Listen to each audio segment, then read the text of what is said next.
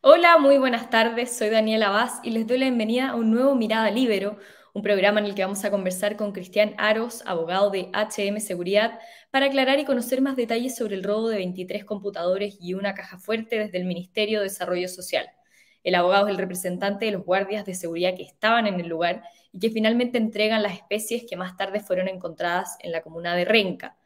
Ya hay dos detenidos por este caso que fueron formalizados, una mujer de 60 años que fue encontrada con los computadores y su nieto quien habría realizado el llamado haciéndose pasar por el ministro Jackson desde la cárcel de Puente Alto. Saludamos entonces al abogado Cristian Aros. ¿Cómo está? Muy bienvenido. Hola Ariela, buenas tardes, buenas tardes a todos. Bueno, ya hemos conocido bastantes antecedentes sobre cómo ocurrió este hurto desde el ministerio, pero aún no tenemos la claridad total sobre los hechos. Entonces le quiero partir preguntando por esta videollamada de, de 40, 44 minutos con una persona que aparentemente se habría hecho pasar por el ministro Jackson. Em, ¿Cómo fue que el guardia recibe este llamado en su teléfono personal y lo termina identificando como el ministro? Bueno, Daniela, en ese principio quiero aclarar y establecer la dinámica de este hecho, que previamente a eso existe en la dependencia del Ministerio de Desarrollo Social una especie de recepción, de conserjería, por llamarlo así.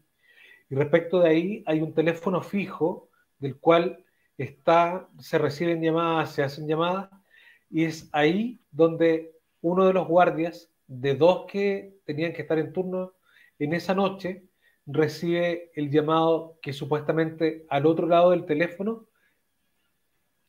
estaba el ministro de Desarrollo Social. Perfecto. El primer llamado entonces al, teléfono fijo. Y luego, ¿cómo llega eh, el supuesto ministro Jackson a llamar al guardia directamente? Claro, lo que pasa es que la empresa le entrega por cada locación que tiene eh, a su cargo a los guardias de turno un teléfono celular que es de propiedad de la empresa de seguridad. No es de propiedad del guardia de forma personal, sino que de la empresa de seguridad, que ese está para usarse en caso de cualquier emergencia. Al respecto de eso, esta persona que estaba al otro lado del teléfono fijo, bueno, evidentemente hubo una conversación previa. Esto fue varios minutos antes, una conversación para llegar a que al guardia le pregunta a esta persona, ¿tienes algún teléfono celular porque te necesito dar unas instrucciones? Y él le dice, yo tengo el teléfono celular de la empresa, que me da la empresa, dame el número porque te voy a llamar ahí, para que tú veas quién soy y, y fehacientemente te des cuenta de quién soy yo, el que está al otro lado del teléfono fijo. Perfecto. Luego de eso, ¿Mm? sí, luego de eso el guardia entrega el teléfono, el número telefónico del celular que la empresa de seguridad le facilita para el uso de cada instalación y es ahí donde se produce la otra llamada. Ok, y esa es la, videollamada que yo le preguntaba. Em, primero aclarar las dudas. ¿Fue una videollamada? O sea, ¿estuvo prendida la cámara de este supuesto ministro Jackson o solamente se pudo ver la foto del contacto? Lo que pasa es que al respecto de eso, él dice haber visto la imagen que era para él en ese momento, a esas horas de la noche, con la poca claridad del lugar y la voz que era supuestamente para él, a luces, era el ministro de Desarrollo Social, hasta ese minuto. Ok, pero era una fotografía o podía ver el guardia un video, la cámara al otro lado? Lo que pasa es que era una llamada a través de WhatsApp. Cuando yo hago una llamada por WhatsApp, puedo determinar de que tú me puedes estar viendo como, como tú me ves ahora a través de una videollamada o puedo prefijar una imagen de fotografía y no precisamente me, me estás viendo a mí. Que me estás viendo a mí, pero físicamente que estoy moviéndome o estoy conversando, pero vas a ver mi voz y vas a ver reflejada mi imagen. Lo que él ve en ese minuto, que son los hechos que él describe al momento de que ocurrieron pocas pasadas las horas de que ocurrieron estos hechos, él dice que la imagen que ve sobre la pantalla sería el perfil eh, de fisonomía del ministro de Desarrollo Social y, y que también sería su voz. Eso es lo que él indica. o sea, no hay claridad sobre si esto era un video o era la imagen del ministro, porque yo recién vi en la formalización que la fiscal a cargo relata que, que incluso el segundo guardia se pone al lado del primer guardia que estaba hablando y lo ve en la pantalla. Pero no hay claridad sobre si es lo ve en video o ve una fotografía. Claro, lo que pasa es que esa, esa claridad tampoco la, para ser súper honesto, no la tenemos nosotros. Solamente se entiende que hay una segunda llamada que se hace al teléfono móvil que es de la empresa de seguridad y que ahí es a través de WhatsApp, pero que a luces se ve la, fisonomía del supuesto ministro de Desarrollo Social y que sería a ese momento, con las horas de la noche, la oscuridad, la poca claridad en el recinto de la instalación, a luces al guardia le pareció que todo sentido tenía que era el ministro de Desarrollo Social el que le estaba dando las instrucciones a través del teléfono. Ok. ¿Y qué era lo que le estaba pidiendo en esa, en esa llamada? Daniela, que previamente a eso, como existió la llamada telefónica al teléfono fijo, ahí fue como la previa, por decirlo así, de indicarle quién era, qué es lo que necesitaba. Y en evento, en resumen, fue previamente decirle que él se encontraba en San Bernardo, que había tenido un inconveniente, que era el ministro y que al respecto de eso necesitaba que hiciera entrega de unos computadores porque evidentemente eran por efectos de renovación y él no podía ir a buscarlos en ese minuto, pero los, los necesitaba de forma urgente. A esto también quiero agregar también que esta llamada duró más allá aproximadamente 44 minutos donde en todo momento al guardia lo tienen al otro lado del teléfono sin, sin que esta persona pueda decir, no voy a cortar o algo, porque a luces conocía las instalaciones, conocía las, dependencias, conocía los lugares, indicaba qué es lo que tenía que sacar, en qué piso tenía que sacar y dónde tenía que sacar. Entonces, al, al más allá de eso, existió además que el guardia le pregunta con quién se encuentra. Y él le dice que estoy en compañía de mi otro compañero de labores, porque son dos guardias por turno, y, y después posteriormente a eso le indica, ¿y quién más hay? Entonces en ese momento se encontraba una supervisora del aseo, y esa supervisora del aseo también ve, porque el guardia le dice, está el ministro a este lado del teléfono que me está pidiendo algo, y ella lo visualiza como tal, lo saluda, recibe el saludo, y sigue la conversación y sigue las peticiones. O sea, ¿no se hizo ningún otro llamado a, a otra autoridad del ministerio? Y respecto a la pregunta, ¿no se hizo otro llamado a otra autoridad respecto a quién? ¿Del guardia o quién había llamado? Eh, Uno de los dos guardias, para confirmar que fuera el ministro Jackson el que estaba hablando. No, no hubo otra llamada, porque la primera llamada, que fue en unos minutos, deben haber sido de 4 a 7 minutos, al teléfono fijo, Posteriormente, después la otra llamada duró 44 minutos aproximado. Entonces, respecto de eso, el guardia no le quepó la duda de quién le estaba pidiendo en ese minuto que hiciera y recibiendo instrucciones, era supuestamente el ministro de Desarrollo Social. ¿Es el mismo guardia que está hablando con, este supuesto ministro el que sube y, y, va a buscar los computadores que le estaban requiriendo? Por supuesto, porque a él le indicaron qué computadores eran en qué dependencias estaban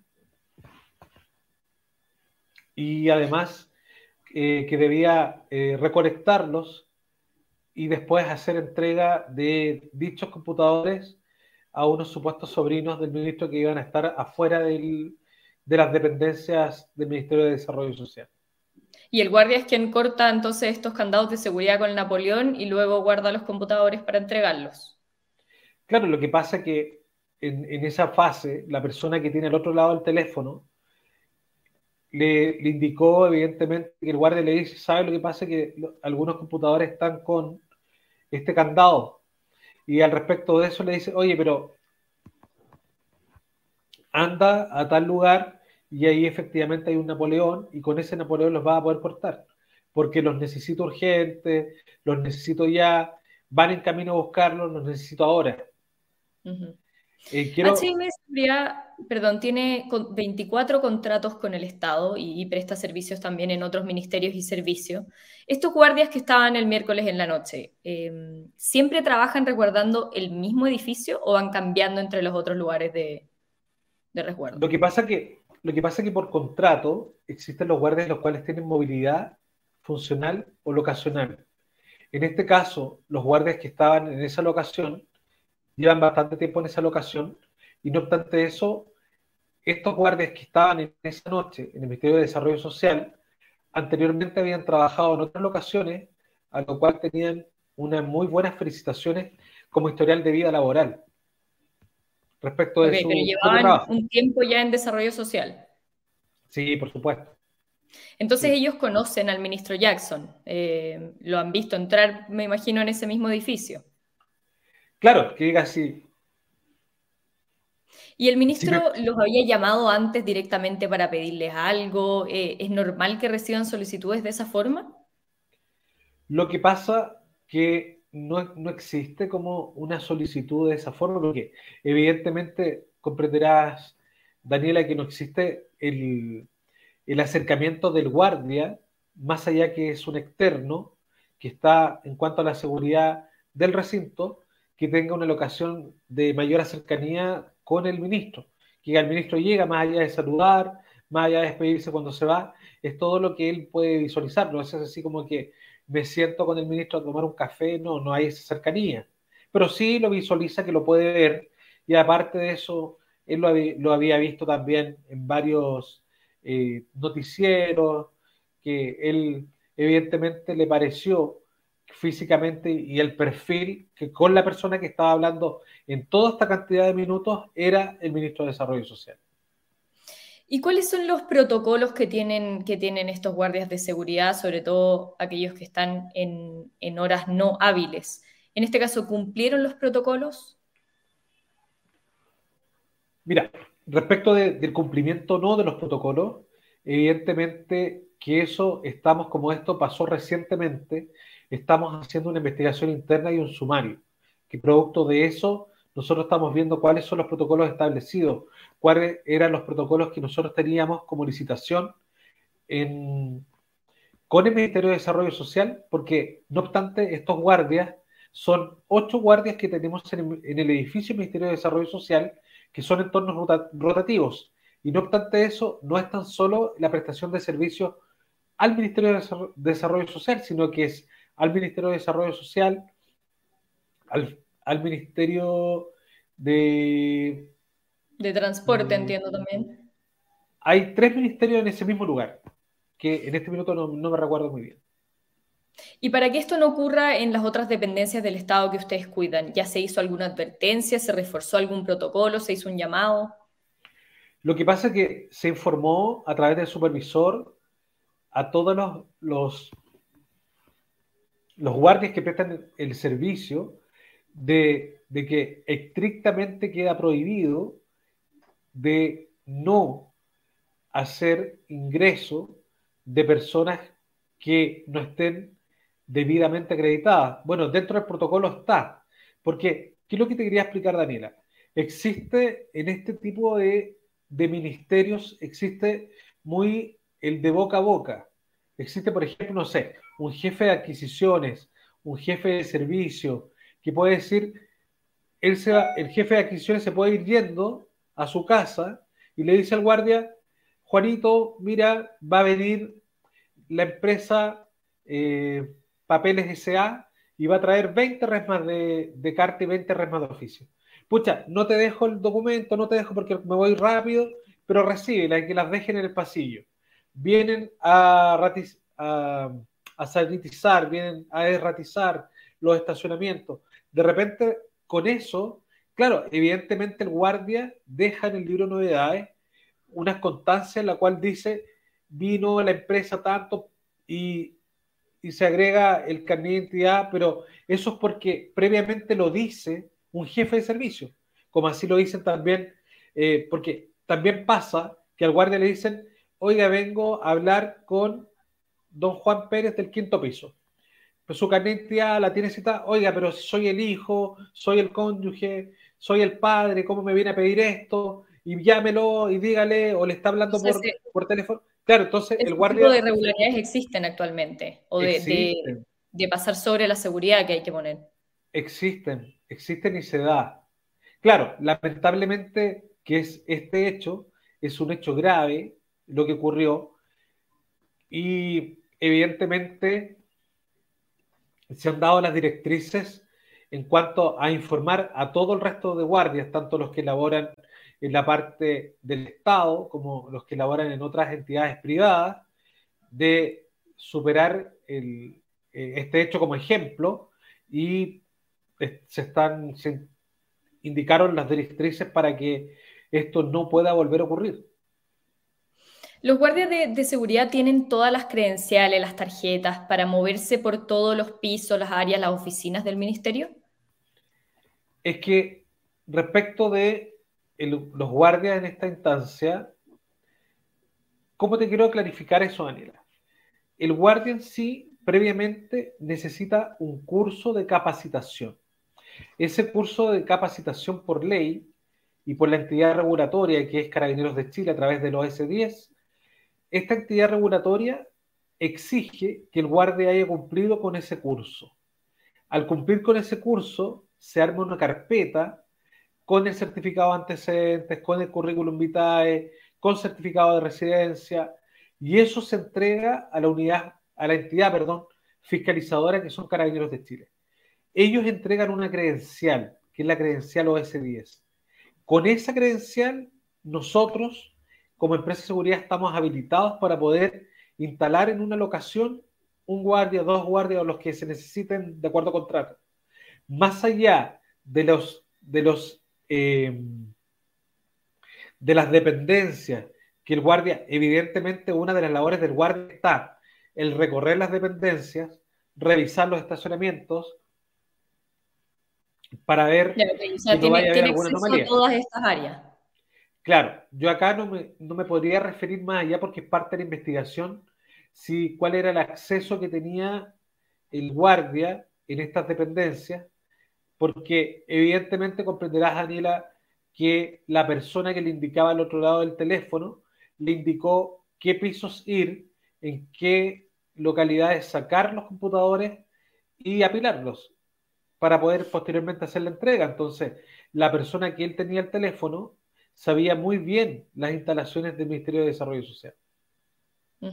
Finalmente habrían sido eh, el personal de, del aseo que estaba en el edificio quienes siguieron los protocolos y se habrían alertado de que esto era una estafa, era el cuento del tío, como lo han llamado, y bajan al subterráneo, eh, como establecía el protocolo, y llaman a carabineros. Em, no es extraño que los guardias de seguridad no hayan sido los que toman los protocolos, sino otras personas que estaban en el edificio que yo tengo entendido que el guardia llama al supervisor de la empresa de seguridad, el cual le indica a través de este mismo teléfono que llame a carabineros y el supervisor de la empresa de seguridad dice que va en camino al lugar y él también llama a carabineros, no teniendo una respuesta efectiva de parte de carabineros. Entonces, ante eso, este Ministerio de Desarrollo Social está ubicado en Catedral con Manuel Rodríguez a tres cuadras de ahí, tres, cuatro cuadras de ahí, existe una locación que es la prefectura occidente de Carabineros, si mal no recuerdo, y el guardia va con sus propios medios caminando hasta esa locación por instrucciones del supervisor de seguridad nuestros para denunciar este hecho. Pero ¿cuándo llama el guardia al supervisor? Una vez que se da cuenta que esto era una estafa. Claro, se da cuenta posteriormente que algo raro había, porque a él hasta ese minuto le pareció que todo estaba bien y reaccionó de buena fe en la entrega de, de esta especie. Posteriormente a eso le queda la duda y llama y le dice, vinieron unas personas a buscar unos computadores y vinieron a buscar una caja, que a todo esto es una caja fuerte que no se encuentra empotrada, es una caja fuerte que es, por decirlo, es más pequeña de dimensiones que un frigobar para que así lo puedan entender quienes nos están viendo y escuchando.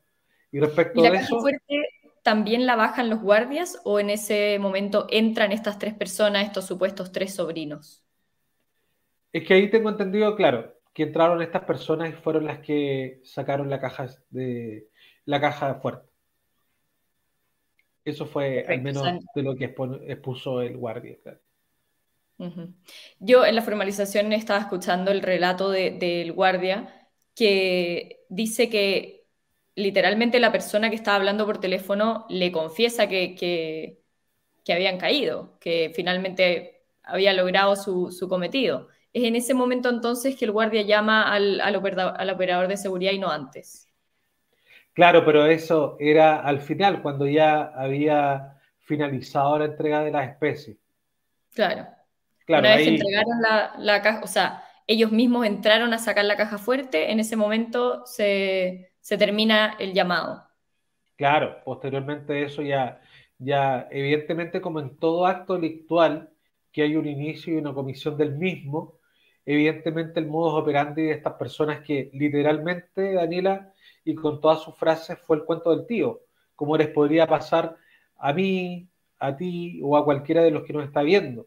Porque evidentemente que al guardia, ante todo evento, durante toda esta llamada, le pareció que era verosímil el que estaba al otro lado del teléfono, era el ministro de Desarrollo Social. Bien, abogado, para terminar, porque ya se nos está acabando el tiempo, ¿en qué estado están estos dos guardias? ¿Están como testigos? ¿Los suspendieron de, su trabajo? Lo que pasa es que eso también quiero aclararlo, Daniela, en el sentido de que, bueno, la, responsabilidad y la calidad de tal la determina el Ministerio Público. El Ministerio Público es la, la entidad que está encargada de investigar este hecho y de imputar a una persona, ya sea como testigo, cómplice, cubridor, o imputado, autor. tengo entendido que el Ministerio Público los tiene en calidad de testigos hasta ahora, que eso podría cambiar durante la investigación. Y segundo, nosotros como empresa, evidentemente que estamos haciendo una investigación interna, un sumario administrativo que completarás, Daniela, que frente a los hechos que ocurrieron y con la, poca cantidad de días que ha ocurrido, que, es casi nada, estamos finalizando con eso para tomar una determinación. Porque también quiero dejar en claro, con nosotros él tiene un contrato de trabajo en lo cual nos da obligación a las partes y evidentemente que si nosotros invocamos una causal de despido y que esta causal de despido al trabajador no, no le, le parezca razonable o de acuerdo a derecho, evidentemente posterior nos podríamos ver envueltos en una demanda laboral por despido injustificado. Bien. Abogado Cristian Aros, muchísimas gracias por, su tiempo en este Mirada Libero. Daniela, muy buenas tardes a todos. Eso está. Buenas tardes también a todos los que nos están viendo, especialmente a la Red Libero por permitir que este programa sea posible. Nos vemos en cualquier momento con más Mirada Libero. Muchas gracias. El Libero, la realidad como no la habías visto. Haz que estos contenidos lleguen más lejos haciéndote miembro de la red Libero.